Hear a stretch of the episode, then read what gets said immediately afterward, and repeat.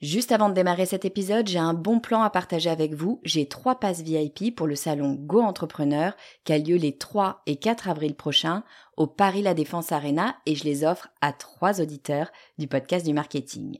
Alors, c'est quoi le salon Go Entrepreneur? Eh ben, c'est juste le plus gros salon de l'entrepreneuriat en France avec 45 000 personnes, 250 conférences et des grands noms de l'entrepreneuriat comme Frédéric Mazzella, Kelly Massol, Céline Lazorte, Éric Larchevêque, Justine Hutto, Catherine Barba, Maurice Sacco, Antonia Flelou, bref, il y a du beau monde et mes passes, eh ben, ils vous permettent d'accéder au club VIP où il y a tous les speakers. C'est la meilleure occasion que vous aurez de les rencontrer.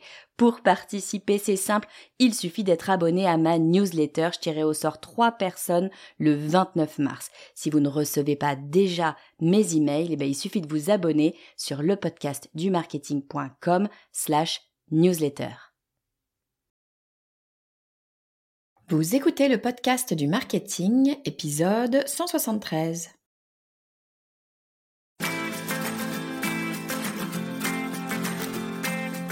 Bonjour et bienvenue. Je suis Estelle Ballot et je suis ravie de vous recevoir sur le podcast du marketing. À chaque épisode, je vous propose d'analyser les techniques marketing qui marchent, pas à pas et très concrètement, pour développer votre activité.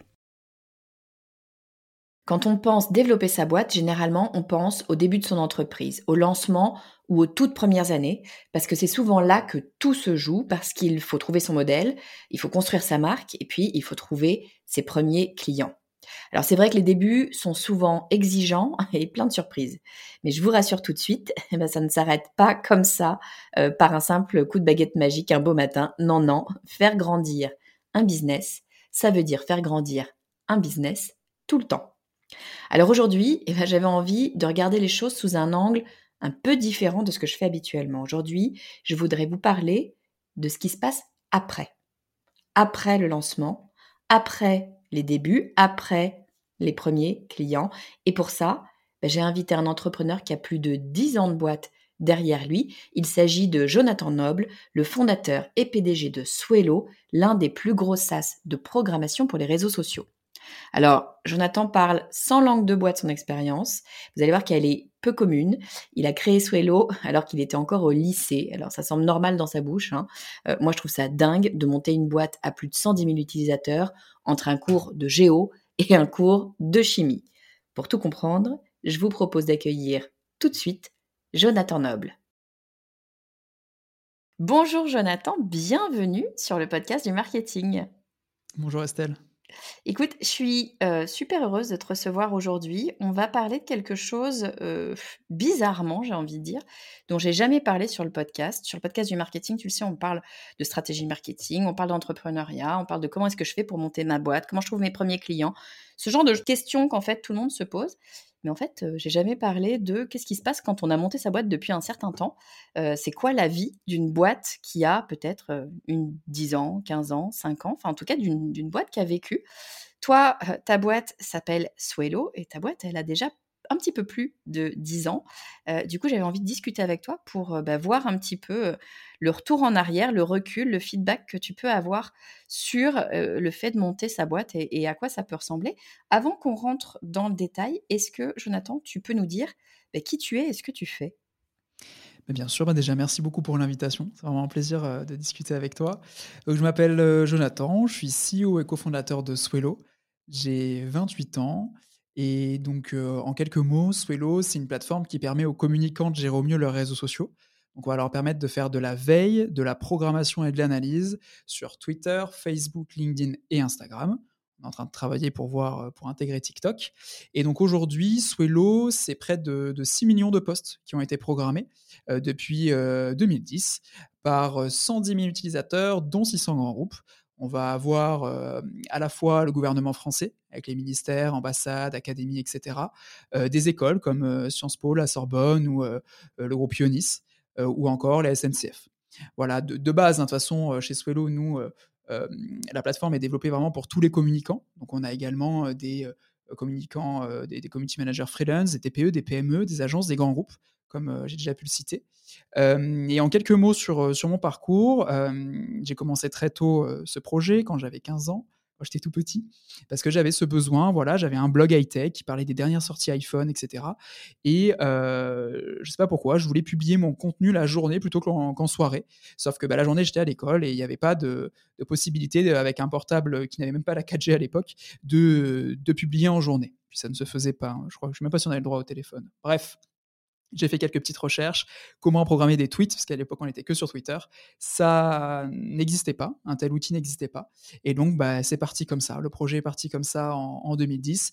Puis après, pour euh, donner les, grandes lignes, euh, en 2015, j'obtiens mon DUT MMI, donc c'est métier du multimédia et de l'internet que j'avais fait euh, et que j'ai fait en, alternance chez tuto.com. Euh, je rencontre mon associé, on commence à passer d'une version gratuite à une version payante, on monte la boîte en 2016, on embauche notre premier stagiaire qui devient notre premier salarié, on fait une levée de fonds en 2017 et euh, là plus récemment en 2020 on remporte un appel d'offres interministériel qui nous a permis d'équiper l'ensemble des structures gouvernementales. Et puis ben là on est en 2023 on est toujours basé à Toulon. C'est vrai que j'ai oublié de le dire, mais on est à Toulon, dans le sud de la France. C'est très important. Et on a une équipe de 13 personnes et on va recruter encore 2 à 3 personnes là dans, les prochaines semaines. Cette histoire est complètement folle. Je ne sais pas si les gens qui nous écoutent ont entendu tous les trucs que tu as semés. Tu nous as dit plein de trucs. Tu nous as dit que tu as monté ta boîte, donc que tu as 28 ans, que ta boîte a déjà plus de 10 ans, que tu as monté ta boîte à 15 ans, que euh, tu avais, combien tu m'as dit 110 000 utilisateurs, c'est ça que j'ai ouais, Aujourd'hui, on a 110 000 utilisateurs. J'ai entendu. 5 millions de postes programmés. c'est, ça, paraît un peu, euh, même plus que 5 millions, ça paraît un peu complètement dingo. Il y a une levée de fonds au milieu de tout ça et il y a les mots interministériels qui sont passés dans ta bouche. Bref, moi, cette histoire, on en parlait juste à l'instant en off, tu m'expliquais un petit peu la genèse de tout ça. Euh, je veux bien qu'on passe quand même deux minutes, que tu nous expliques un peu, un peu ça, même si c'est pas le cœur du sujet de, de, cet épisode, mais je trouve l'histoire trop intéressante. Euh, tu as monté ta boîte à 15 ans parce que tu voulais publier tes posts Twitter la journée et que la journée tu étais à l'école et que donc bah, tu pouvais pas publier. Donc tu t'es dit, tiens, comment je vais faire? Comment t'as fait? Je, le dis juste vraiment très naturellement comme ça. Comment t'as fait? Parce que quand on a 15 piges, en tout cas moi quand j'avais 15 piges, bon alors c'est différent, quand j'avais 15 piges, il n'y avait pas de téléphone portable. Donc évidemment, il n'y avait pas Twitter. Mais peu importe à 15 ans, en règle générale, bah, on est à l'école, euh, on, je sais pas, on suit son cours d'histoire géo en se disant, ça me gonfle vivement l'heure prochaine pour que je puisse aller, pardon, fumer des clopes avec mes potes. En tout cas, moi, c'est ce que je faisais à 15 ans. Est-ce que tu peux m'expliquer ce qui t'est passé par la tête et surtout comment tu as fait pour créer parce qu'en fait, c'est Swello que tu as créé à 15 ans. C'est en tout cas, c'est le les la prémisse de Swello. C'est la première version. Explique-moi comment tu as fait. Écoute, euh, très simplement, hein, voilà, c'est parti vraiment de ce besoin-là, de ce constat-là. Petite recherche Google, euh, rien ne sort de cette recherche Google, donc je publie un tweet euh, avec la, même recherche en fait. Est-ce que ça existe? Un outil qui permet de programmer des tweets. D'ailleurs, on peut retrouver ce tweet, hein, il est toujours disponible, il est bourré de fautes d'orthographe, mais bon, on me pardonnera, mais il est là. Et en fait, j'ai eu une seule réponse une seule réponse d'un Canadien. Je connais que son pseudo. Euh, après, on n'a plus trop parlé. Il s'appelle euh, Santaref, c'est son pseudo. Et il m'a dit voilà, moi, je ne connais pas d'outil, mais je peux te laisser un petit bout de code. Tu le prends, t'en fais ce que tu veux. J'ai pris ce petit bout de code, moi, dans ma famille, j'ai d'autres entrepreneurs, enfin mes frères, mes parents, mes, ma sœur, etc. Euh, et notamment mon grand frère qui est, dans, le, dans le web, qui est directeur artistique. Et peut-être que j'ai voulu un petit peu le recopier aussi. Il avait déjà monté une boîte, il était en train d'en monter une autre. Enfin, tu vois, je pense qu'il y a de ça aussi dans, dans, tout ça. Pareil, enfin, euh, j'ai la chance d'avoir euh, mes parents qui sont aussi dans ça. Enfin, on, est pas mal soutenus euh, à ce niveau-là. Et donc, je me suis dit, bah, pourquoi pas moi? Je le prends, ce petit bout de code, je monte quelque chose et je l'utilise. Alors là, c'était très auto-centré, mais c'était vraiment pour mon besoin. Il n'y avait pas d'ambition particulière. C'était pour mon besoin. Après, c'est devenu pour mon CV quand j'ai vu que ça avait pris un petit peu d'ampleur. Parce que, bah, du coup, je prends ce petit bout de code, je fais un design qui était extrêmement moche. À l'époque, ça s'appelait Clock Tweets clock pour programmer et tweets des tweets. Euh, je le mets en ligne et en fait, bah, je me retrouve quand même seul sur le projet parce que je suis pas développeur. Hein. Et donc, je refais un tweet. Est-ce que ça intéresse un développeur de m'aider, de venir dans ce projet? Et j'ai une personne qui a 14 ans, donc un an de moins que moi, qui me dit, bah moi, je, suis partant. Euh, il s'appelle Lancelot. Aujourd'hui, il a monté euh, Ulysse.travel qui est une, solution pour trouver ses, meilleurs billets de train et qui accompagne aussi le voyageur tout au long de, son trajet, de son vol. Et du coup, pendant deux ans, on travaille ensemble sur cette version, etc. Alors, on la met en ligne très rapidement, hein, dès le début, euh, en octobre 2010. Euh, et en fait, dès la première semaine, il y a le journal L'équipe qui commence à l'utiliser. Et c'est là où, en fait, c'est passé de c'est un petit projet pour nous, pour s'amuser, etc., à c'est un projet qui ira dans notre CV. Et après, ben, j'ai raconté l'histoire petit à petit, mais c'est vrai qu'on a eu la chance d'avoir de plus en plus d'utilisateurs, utilisateurs gratuits, parce que c'était une solution gratuite, on pouvait juste écrire 140 caractères. Au début, c'était que ça, puis après, on a juste permis d'ajouter une image, puis c'est resté comme ça pendant quelques années. Et en fait, bah, on s'est rendu compte qu'il y avait toutes les chaînes de télé, toutes les chaînes de la TNT, toutes les chaînes de radio, enfin toutes les radios qu'on connaissait. Euh, et on s'est dit, bon, il y a peut-être quelque chose à faire, mais toujours sans se dire que ça allait devenir un business. Hein. Juste, pour notre CV. Et au bout de deux ans, Lancelot est, parti euh, pour continuer ses études, pour travailler sur d'autres projets. J'ai gardé le projet euh, pendant trois ans tout seul. Et donc après, on retrouve l'histoire que je racontais tout à l'heure, où c'est là où je recroise le chemin du meilleur ami de mon frère Thibaut, qui est devenu mon associé, euh, qui aujourd'hui donc est CTO, qui gère toute la partie technique, mais qui m'avait sauvé la vie deux fois préalablement dans, les années précédentes, notamment la veille de mon bac de français. Mais c'est une toute autre histoire. mais du coup, voilà, c'est très drôle. Non, franchement, c'était très drôle. très drôle. Non, mais cette histoire est Pardon, parce que ça, tout ça, tu me l'as pas dit avant, donc je rigole en même temps. Donc, non seulement tu as 15 piges, tu chopes un bout de code. Tu sais pas franchement euh, coder, mais tu chopes le code, tu fais ton truc vite fait, c'est moche, mais c'est pas grave.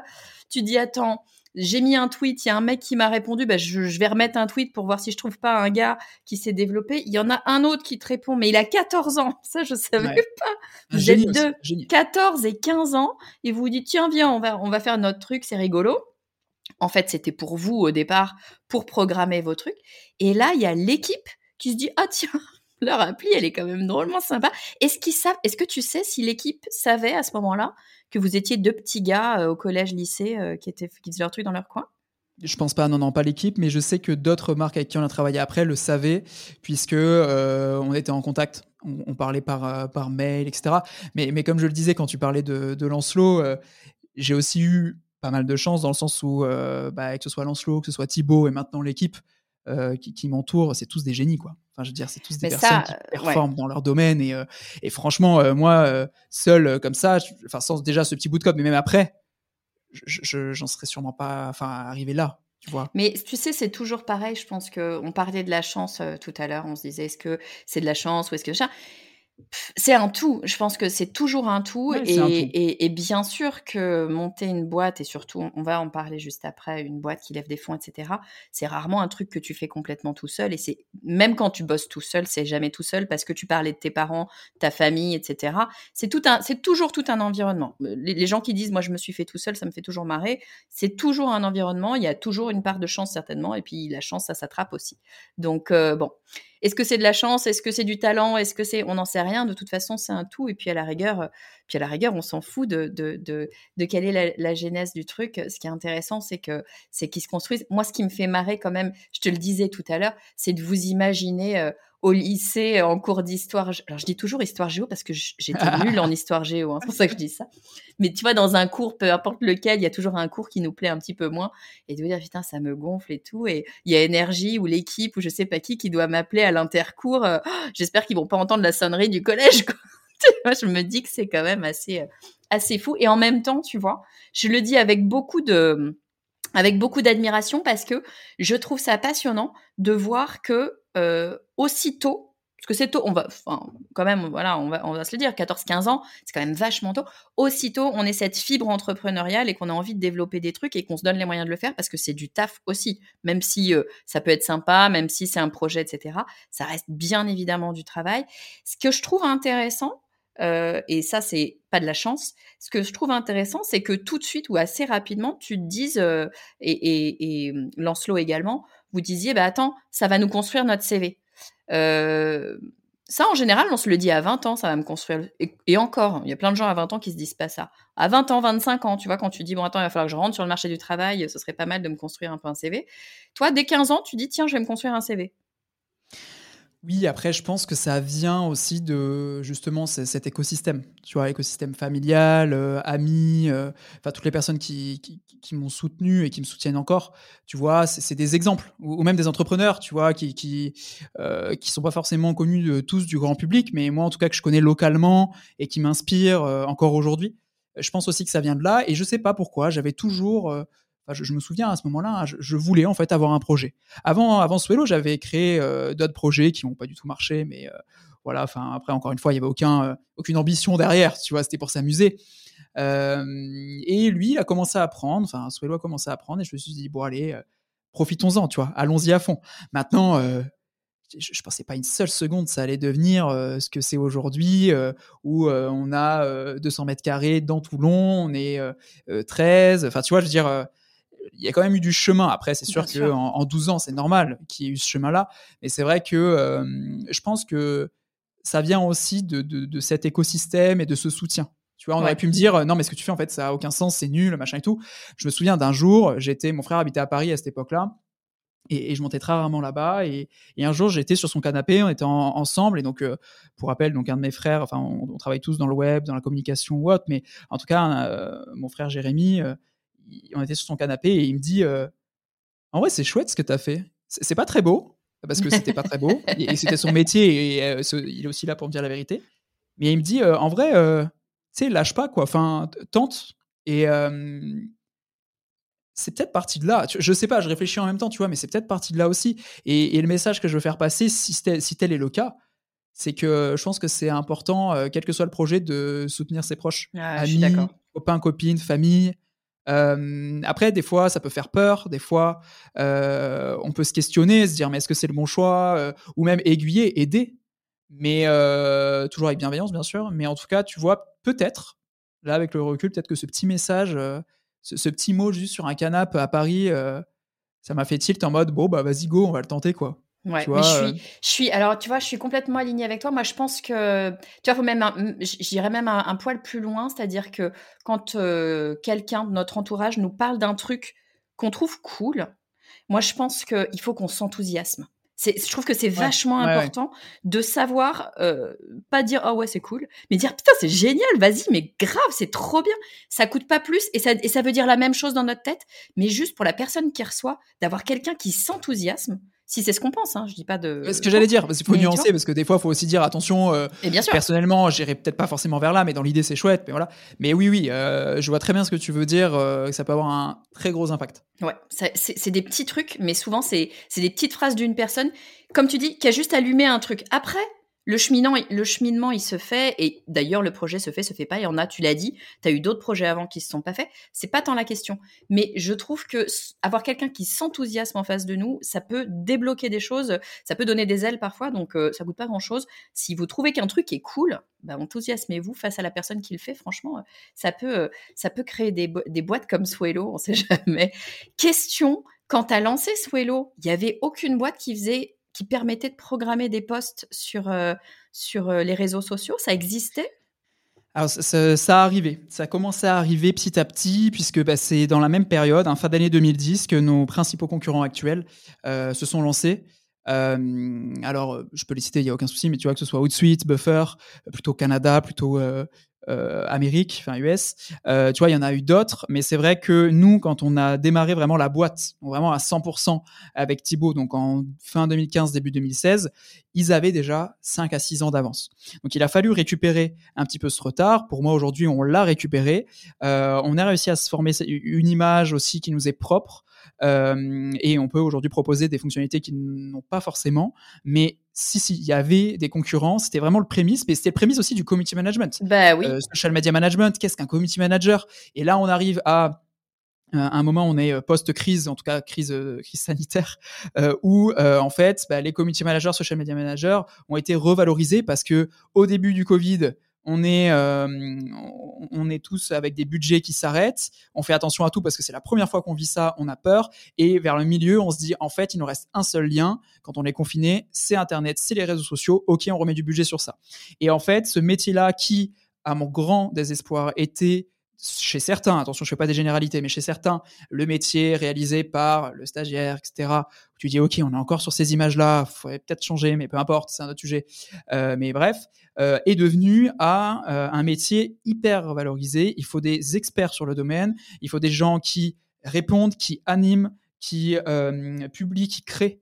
tu vois, c'est devenu un métier vraiment très important pour mon plus grand bonheur, mais également pour le plus grand bonheur de notre écosystème et de notre marché faut le dire aussi.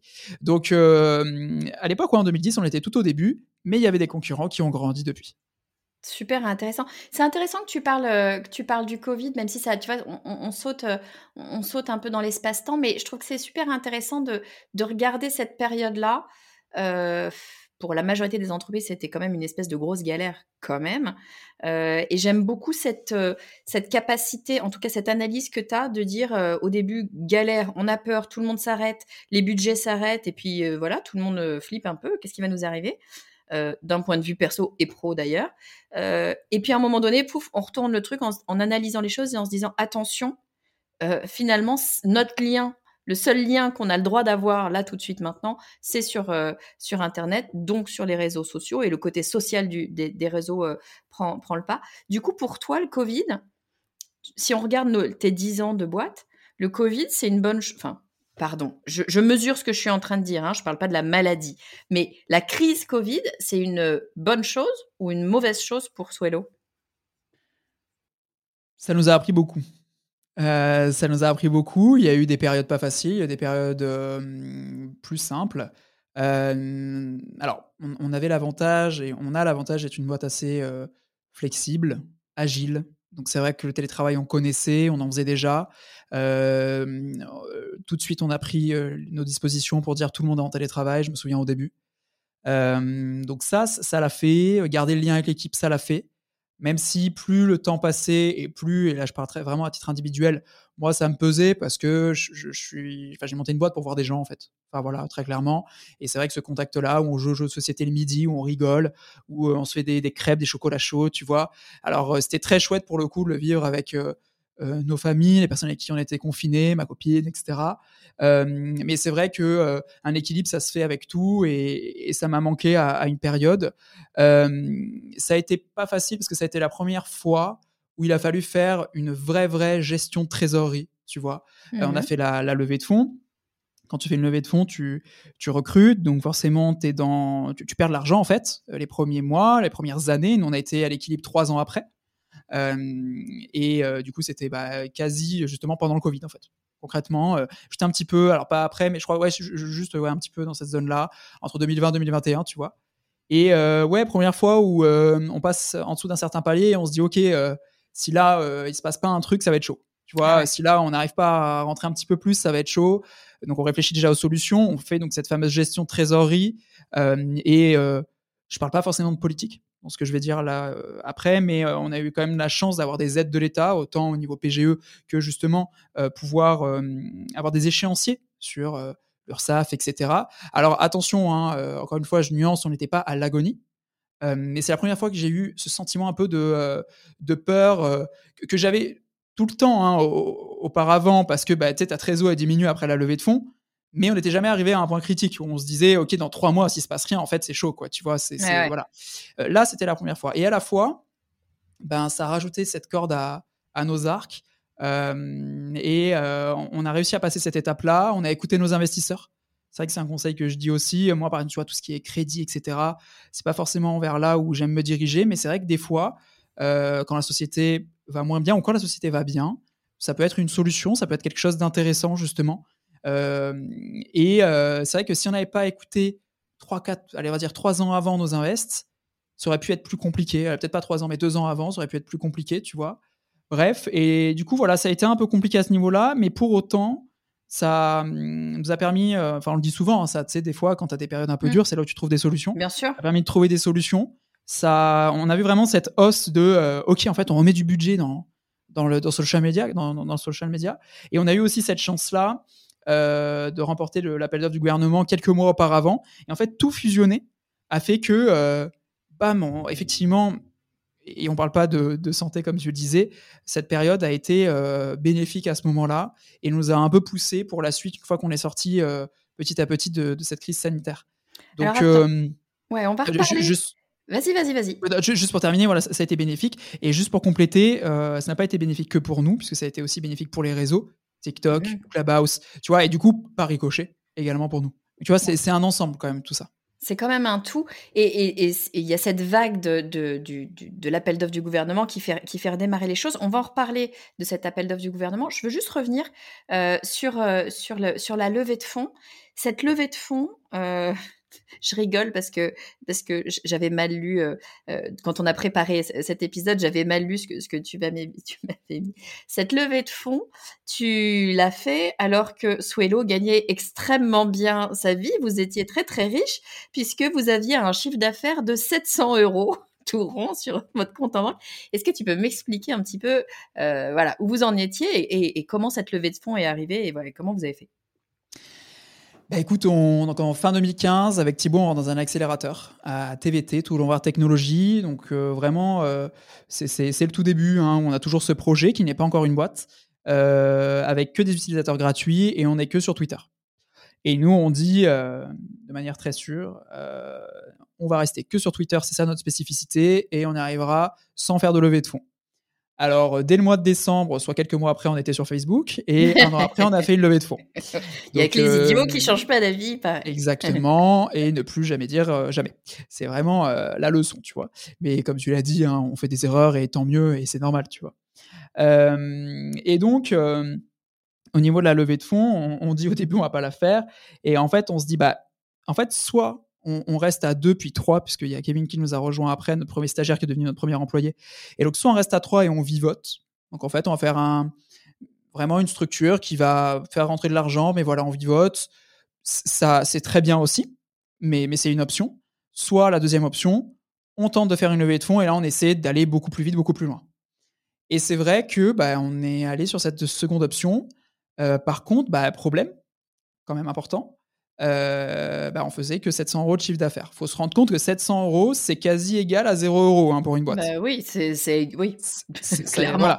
Alors, on avait euh, de l'argent en mode, euh, avec Thibaut, on avait mis notre capital social.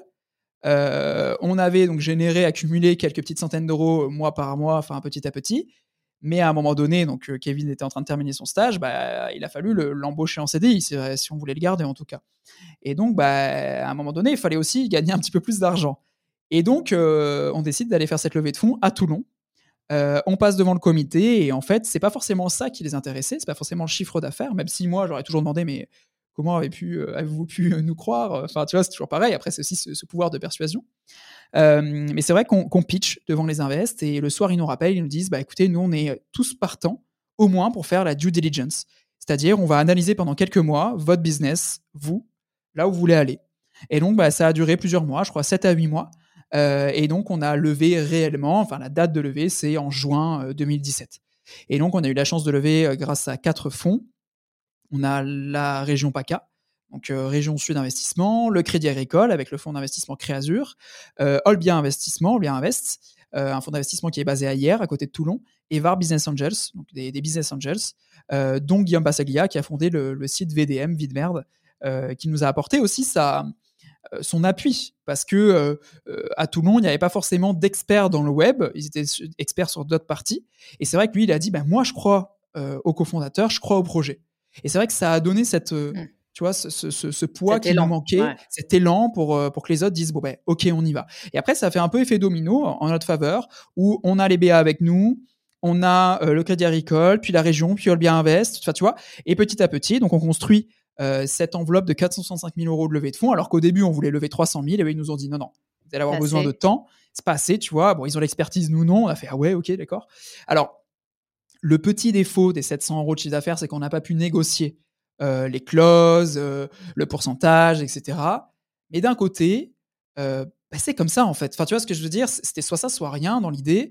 Et nous, ça nous allait et ça nous va toujours d'ailleurs. Donc, on a dit OK, et puis on est parti à l'aventure avec euh, cette levée de fonds euh, à ce moment-là. Faut expliquer aux gens quand même, parce que j'imagine qu'il y a des gens qui nous écoutent et qui se disent non mais attends, ça n'a aucun sens. Tu vois, quand t'es pas dans le milieu des levées de fonds, etc. Moi, je j'y suis pas particulièrement, mais tu as des gens, je suis sûre, qui se disent mais ça n'a aucun sens de filer 500 000 euros à deux petits jeunes qui gagnent 700 euros. Qui est allé se dire ça? Il faut comprendre euh, comment, comment ça fonctionne. En fait, vous gagnez que 700 euros parce que vous n'aviez pas vraiment cherché jusque-là à réellement gagner de l'argent. C'est-à-dire que vous, tu me disais, vous faisiez de l'acquisition, vous aviez, je ne sais plus à ce moment-là si vous aviez déjà 20 000 utilisateurs. 20 000, ouais, 20 000, utilisateurs, ce qui est énorme. enfin, ce qui est déjà extrêmement conséquent. Mais tu me disais, bah, on leur demandait pas grand chose pour s'inscrire, et notamment on leur demandait même pas forcément leur adresse email. Donc en fait, vous étiez dans une dynamique, voilà, où le projet fonctionnait, où vous développiez le projet, mais vous n'étiez pas encore dans une dynamique de monétisation du projet. Vous n'aviez pas réellement cherché à gagner de l'argent. Raison pour laquelle vous gagnez que 700 euros. Ça voulait pas dire que le projet était pas viable, ça voulait pas dire qu'il n'y avait pas un potentiel, ça voulait pas dire que c'était pas évident entre guillemets, c'est jamais évident, mais que c'était pas visible qu'il y avait un réel potentiel, juste pour expliquer aux gens pourquoi il y a un moment donné des investisseurs qui se disent tiens, on va donner 500 euh, 000 euros, enfin donner, on va mettre 500 000 euros, investir 500 000 euros sur cette société. C'est pas du tout un hasard et c'est pas des gens qui, jettent leur argent par les fenêtres euh, comme ça, juste pour, euh, pour clarifier les choses. Bien sûr qu'ils avaient senti, et à raison d'ailleurs, qu'il y avait un, un vrai potentiel. Mais j'avoue que la levée de fonds en gagnant 700 euros, je suis pas sûre qu'il y en ait eu tant que ça non plus euh, comme ça. après, voilà, c'est quand même ce côté assez exceptionnel, mais bon, c'est vrai qu'on. Euh, il y avait une stratégie, euh, on était soutenu par bah, typiquement Nicolas, qui, était mon ancien patron, par. On avait déjà rencontré le DG Twitter France. Enfin, tu vois, il y a quand même toute une stratégie. Une, je me souviens de nos slides, tu vois, pendant justement le, pitch de la levée. tout était fait pour les convaincre, en fait. Tu vois, pour leur montrer qu'on avait réfléchi à beaucoup de cas tous c'est impossible, mais à beaucoup de cas, et que euh, il y avait justement le mot qui est important que j'ai retenu aussi, et je suis d'accord, c'est ce potentiel. Ce potentiel d'aller plus loin grâce à eux. Aujourd'hui, on en est là, nous on a ça comme potentiel, grâce à vous, on peut aller là. Maintenant, ça a mis aussi des mois et des mois à les convaincre. Euh, ça s'est pas fait vraiment en, une fois. Il a fallu qu'on repitch aussi devant la région. tu vois, il y a eu quand même plusieurs étapes. Mais c'est vrai que quand tu prends un peu de recul, tu dis 700 euros euh, avec une levée de fonds de 500 000 euros moi, je, les remercie et je les remercie encore. Euh, on a eu, j'emploie encore ce mot, mais c'est vrai que la chance qu'ils aient cru en nous à, ce moment précis. Moi, j'allais dire belle perf. Belle perf de les avoir convaincus avec 700 euros d'investir de, d'investir 500 000. Vous, levez tout, tu vois, très sincèrement. Moi, je suis pas du tout du milieu start-up. Tu vois, j'ai toujours bossé dans des grosses boîtes, etc. Enfin, ou alors indépendante, mais, mais vraiment le start-up, pas, pas franchement. Euh, du coup, les levées de fonds, ça reste, comme pour beaucoup de gens, je pense, un truc un peu nébuleux, tu vois, que tu vois comme ça à la télé, mais tu te dis, mais comment ça marche? Quand tu, quand tu te lances euh, sur cette levée de fonds, euh, tu sais comment faire, tu sais quoi dire, tu sais ce qui est attendu, vous vous faites accompagner, vous y allez tout seul, comment vous faites? Alors non, on ne sait pas forcément comment faire, quoi dire. Après, c'est vrai qu'on a beaucoup, beaucoup, beaucoup travaillé les slides, le pitch. on a été accompagné, mais euh, tu vois, avec parcimonie. On n'avait pas, euh, euh, comment dire, un programme d'accompagnement, quoi. Mais c'est vrai que bah, Nicolas, qui avait déjà fait une levée de fonds chez tuto.com, nous a aidé. Mathilde, qui a été notre mentor, Mathilde Rouzy, qui était notre mentor pendant l'accélérateur, qui avait aussi fait une levée de fonds de 300 000, je crois, à l'époque, nous a aidé. on a questionné aussi des personnes qui sont déjà passées par là. Donc c'est vrai que on a été beaucoup, beaucoup aidés voilà, au fil de l'eau, on, questionnait beaucoup et on a pu également prendre un peu d'avance. Tu vois, c'était à nous de donner le rythme. C'est pas si facile de faire ça, mais, c'est vrai que c'était un des conseils, donner le rythme, parce qu'en fait, eux, plus ils attendent, plus ils ont de preuves pour y aller ou pour ne pas y aller. Tu vois. Donc euh, le, tout a fait que effectivement au fil de l'eau on a été accompagné sans pour autant suivre un programme d'accompagnement, tu vois, mais en, questionnant, en, demandant, euh, et on avait la chance, bien sûr, de partager des locaux justement avec tuto.com, puisqu'à la fin de mon alternance, Nicolas m'a dit il y a deux places qui sont disponibles là-bas. Si vous le souhaitez, restez. Et ça, déjà, c'est une chance. Tu vois, vraiment, ça c'est une chance puisque bah, on faisait pas partie de leur boîte, mais pour autant partager le midi des expériences. Dès qu'on avait une question, on avait cinq mètres à faire et, et se parler. Et très très très précieux. Tu vois, vraiment très précieux. J'aime beaucoup, moi, ce que tu dis sur le questionnement. Moi, je suis assez persuadée qu'il y a beaucoup, beaucoup de choses qui se décantent et qui s'apprennent comme ça. Euh, et même dès le plus jeune âge, tu vois, moi, ma fille a 9 ans et c'est vraiment quelque chose que je lui dis régulièrement. Elle rentre, je sais plus, l'autre jour, elle rentrait de l'école et il y avait un truc qu'elle n'avait pas compris. Euh, ce qui arrive quand tu es gamin, tu euh, t'as pas toujours tout compris. Mais je lui dis, mais est-ce que tu as demandé à la maîtresse? Et elle me regarde, elle me dit Bah non, un petit peu, maman, tu vas m'aider à la maison, tu vois, t'es sympa quand même. Euh, bah non, en fait, c'est une chance, t'es à l'école, c'est une chance, t'as une maîtresse qui est là pour t'aider, pour, te, pour répondre à tes questions, pose des questions. Et en fait, c'est une. Je, je, je, fais ma maman quand je dis ça, mais, mais je pense que c'est une vraie. Euh, c'est un vrai truc à avoir en tête et peut-être qu'on dit pas assez, que moi j'entends pas assez, c'est que si on se pose des questions, si on n'a pas les réponses à quelque chose, il eh ben, faut commencer par poser la question et qu'en fait, c'est un pouvoir énorme que de questionner les gens et de jamais repartir sans au moins avoir essayé d'avoir la réponse. Des fois, euh, les gens veulent pas te donner la réponse et puis après, c'est voilà, ils font bien ce qu'ils veulent. Mais euh, poser la question aux gens, la plupart des gens, en fait, ils sont sympas, ils, te, filent euh, des infos. Donc, faut y aller. et voilà, je suis entièrement d'accord avec toi et franchement, j'ai plein d'exemples où dès qu'on a un point un peu compliqué, on va poser des questions à des boîtes soit qu'on connaît, soit qu'on connaît pas du tout, mais qu'on a pu identifier parce que telle boîte a fait ce changement-là sur son blog et waouh, son taux de conversion, on a lu quelque part que ça a explosé. On a entendu un podcast qui a fait que et on va les questionner. Mais encore aujourd'hui, je veux dire, là, il y a quelques jours, c'était le cas, j'étais en appel avec quelqu'un sur est-ce que on doit ou pas sponsoriser un podcast? Enfin, tu vois, c'est vraiment des, questions mmh. qu'on se pose, quel est le ROI derrière, enfin voilà.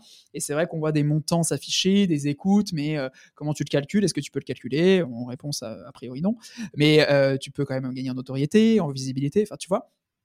Et ça, un, je, je, le, je, le, recommande, et deux, on le fait vraiment encore, tu vois c'est très très précieux. Vraiment, de poser des questions. Ouais, pour moi, c'est une vraie, euh, c'est une vraie mécanique, euh, mécanique à avoir euh, dans la vie en général. Et, quand on est entrepreneur, j'imagine. Enfin voilà, pour moi, je pense que c'est vraiment un des trucs super importants. C'est tout bête, en fait. C'est assez idiot à dire comme ça, mais la plupart des gens sont plutôt sympas en fait. On croit, euh, je sais pas, il y, a un truc euh, qui nous dit euh, parfois dans la tête les gens sont pas sympas. Non, la, plupart des gens sont sympas. ils, sont très contents qu'on leur demande de l'aide parce que il y a aussi un petit côté égo de dire bah, attends je peux t'aider. donc donc donc c'est agréable aussi de, voilà qu'on vienne nous, nous, poser des questions. Donc tu as questionné pour pour la levée de fonds. Écoute très très très bonne idée. Moi j'avoue que c'est un truc qui pourrait me qui pourrait me paralyser et je trouve que c'est une très très bonne idée d'aller d'aller comme ça voir ceux qui l'ont déjà fait et leur dire «Bah, comment, comment on fait? Est-ce que tu as, des, est-ce que as des conseils? Je trouve ça plutôt, plutôt smart. Et, et, en plus, ça me fait penser aussi à l'inverse, répondre. Tu vois, moi je suis le premier à. Bon, déjà, j'ai, tout ce qui est messagerie ouverte, etc., si, certains ou certaines ont des, des questions. Mais je suis toujours le premier à dire écoutez, si vous voulez une mise en relation avec telle personne, moi, en fait, ça me, change rien de faire cette mise en relation. Tu vois, j'ai des fois je suis un peu frustré quand des gens me disent ouais ouais mise en relation on verra euh, machin. Tu sais en mode je garde le contact parce que j'ai mis du temps à justement à aller chercher ce contact etc. Je, sais que euh, moi je me dis je suis plutôt dans l'optique en mode bah écoute je partage et un jour tant qu'à faire bah ce sera positif et voire même euh, des fois il n'y a pas de derrière-pensée tu vois juste partage bah voilà c'est ça aussi le réseau quoi. Tu vois, ça, ça, marche aussi comme ça. Et donc, à la fois, je me dis, c'est chouette d'aller questionner, mais en échange, il ne faut pas oublier aussi de répondre euh, aux personnes qui te posent des questions. C'est un peu donnant-donnant, euh, je trouve, euh, à ce niveau-là. Et puis, tu vois, moi, il y a un truc qu'on m'a dit un jour, et je trouve ça très, très vrai, c'est que... Alors, on me l'avait dit sur le partage de connaissances, mais ça marche aussi bien sur le partage de contacts, de machin, de trucs ça te rend pas plus pauvre de, donner un contact à quelqu'un, tu vois, ou de donner ta connaissance à quelqu'un, de partager. Euh, voilà, ça, ne te rend pas plus pauvre, ça l'enrichit lui, mais toi, ça te rend pas plus pauvre. Donc, il y a aucun sens à ne pas le faire. Le seul, la seule limite, parce qu'il y a quand même dans la vie des limites, c'est qu'à un moment donné, si tu reçois euh, dix 10 000 questions dans la journée, bah, tu vas pas pouvoir répondre à 10 000 personnes parce que, accessoirement, il faut quand même que tu vives, que tu as un travail, que voilà, tu as une vie perso, etc. Donc, bien sûr qu'à un moment donné, on est obligé de mettre des garde-fous, mais de partager. Moi, c'est complètement la raison d'être de ce podcast. Je fais ma mini, euh, ma mini promo au passage. Mais la raison d'être d'un podcast, des podcasteurs en, général, on fait finalement, c'est du partage de connaissances souvent. Moi, on me dit, mais pourquoi tu files ça gratos? C'est complètement idiot ton truc. Enfin, tu gagnes pas d'argent en, en, filant un truc gratos. Mais en vrai, moi, ça me, ça ne, ça ne, me rend pas plus pauvre que de partager les trucs que, je, que j'ai pu apprendre ou euh, de partager ce que mes invités sur ce podcast ont pu apprendre. Donc, euh, donc allez-y, go. Au, contraire, sachez un truc, c'est que en partageant je le dis pour tous les gens qui, nous écoutent, en partageant ce qu'on sait nous-mêmes, en tout cas moi c'est ce qui m'arrive sur le podcast quand je fais des épisodes tout seul, toute seule, euh, et ben en fait euh, on réapprend des trucs. Parce que le fait de, de se reposer la question, de, de tu sais, de verbaliser, de, de réfléchir, de, de, synthétiser un peu son idée, ben finalement ça clarifie énormément de choses. Moi-même j'apprends plein de trucs en faisant mes propres podcasts. C'est complètement égocentré comme truc encore, mais la réalité c'est que c'est vrai. Donc allez-y, euh, partagez, partagez des trucs. Si vous en avez à partager, on en a tous à, partager de toute façon. Écoute, j'ai mille questions à te poser et en vrai, je te le dis, j'avais plein de trucs. Je voulais qu'on parle de, de cet appel d'offres euh, gouvernemental. Je voulais qu'on parle de plein plein d'autres trucs, mais sauf qu'on peut pas parler de tout. Peut-être qu'on refera un autre épisode euh, si, si tu veux pour creuser euh, d'autres sujets.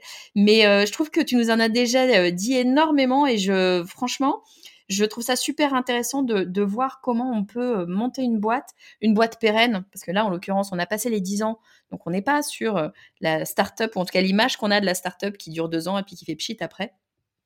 Une boîte montée sur les bancs de l'école, euh, qui euh, grossit très vite parce que 20 000 utilisateurs, quand bien même ces 20 000 utilisateurs gratuits, il faut les trouver, les 20 000 utilisateurs, 20 000 utilisateurs, levée de fonds, boum, alors que vous gagnez 700 euros, c'est assez génial, mais levée de fonds de 500K parce que eh ben, vous êtes allé... Euh, mettre vos tripes, vous renseigner, questionner des gens pour savoir comment est-ce qu'on fait pour cette levée de fonds et monter une équipe. Est-ce qu'on peut redire maintenant, vous as une équipe de combien de personnes? Alors aujourd'hui, on est 13 et dans les 13, on a 10 CDI, euh, 2 stagiaires et une alternante. Et je précise ça parce que euh, c'est très important pour nous, toute la transmission, justement. Euh, je ne sais plus combien euh, il y en a chez nous maintenant, mais on adore à chaque fois embaucher des personnes en stage ou en alternance et les recruter derrière en CDI. Tu vois, c'est mmh, vraiment ce, ce, truc d'apprentissage et on va continuer à le faire. Et on a trois postes ouverts aussi. Euh, dev senior, product designer et euh, bizdev. Euh, pareil, les trois en CDI à Toulon, dans le sud de la France. Génial. Mais, mais voilà. Ouais, soleil, cigale, mer. Ah, trop bien. Trop bien. Moi, je suis en Normandie, donc c'est pas exactement la même, mais j'ai la même. C'est bien aussi. C'est bien C'est super, c'est super. Moi, j'ai des chevaux. Écoute, super, merci infiniment, Jonathan. Si on veut te suivre, si on veut en savoir plus, si on veut te poser des questions, tu nous as dit que tu avais euh, email ouvert. Où est-ce qu'on peut te suivre, dis-moi? Bah déjà, Swello, vous pouvez nous suivre sur tous les réseaux, sur notre blog aussi, on publie pas mal d'articles toutes les semaines. Mais euh, voilà, LinkedIn, Insta, c'est Swello, Get Swello. Euh, après, de mon côté, ça va être, euh, qu'importe le réseau social, mais surtout LinkedIn, Jonathan Noble, sinon Twitter, Insta, ou c'est Gafisme, mon pseudo. Mais ça, ce serait une question peut-être pour une autre fois. Pourquoi graphisme Pourquoi À l'époque, on, on mettait pas notre nom prénom, on mettait des pseudos. donc, donc voilà. Et en tout cas, merci beaucoup encore pour, pour l'invitation, pour cet échange que, que j'ai adoré. Ah et, et, voilà. Ravi, ravi de t'avoir reçu sur, euh, sur le podcast du marketing. Et si tu veux, d'ailleurs, on mettra aussi dans les notes de l'épisode, je mettrai tous les liens dans les notes de l'épisode, mais on mettra aussi les, les, les offres d'emploi que tu as euh, ouvertes euh, actuellement. On ne sait jamais, il y a des gens qui nous écoutent, qui ont envie d'aller vivre à Toulon ou qui sont déjà à Toulon. Allez, go On va faire ça. Merci beaucoup, Jonathan. À très bientôt. Tu es le bienvenu quand tu veux sur le podcast du marketing. Merci à toi. Salut. Merci Jonathan d'avoir partagé avec nous ton expérience de ces 10 ans, un peu plus de 10 ans même, euh, de Swello. Bravo à toi, bravo à toute ton équipe et bien sûr, on vous souhaite plein, plein de succès pour les 10 prochaines années. Si vous avez aimé cet épisode et si vous voulez eh ben, en savoir plus, être un peu dans les coulisses du podcast du marketing, je vous invite à vous abonner à ma newsletter. Pour le faire, c'est très très simple. Vous allez sur lepodcastdumarketing.com slash newsletter. Qu'est-ce que vous allez y trouver dans cette newsletter? Eh bien, vous allez être déjà aux côtés des 9000 personnes à peu près qui suivent cette newsletter toutes les semaines. J'envoie un mail par semaine en général. Je vous parle bien évidemment du podcast qui sort pendant la semaine. Je vous donne aussi tous mes bons plans. Je vous propose tous les cadeaux bonus directement dans votre boîte mail et puis je vous raconte un petit peu ma vie parce que c'est chez moi, c'est ma newsletter, je fais bien ce que je veux. Donc si ça vous intéresse, le podcast du marketing.com slash newsletter. Je vous dis à très vite.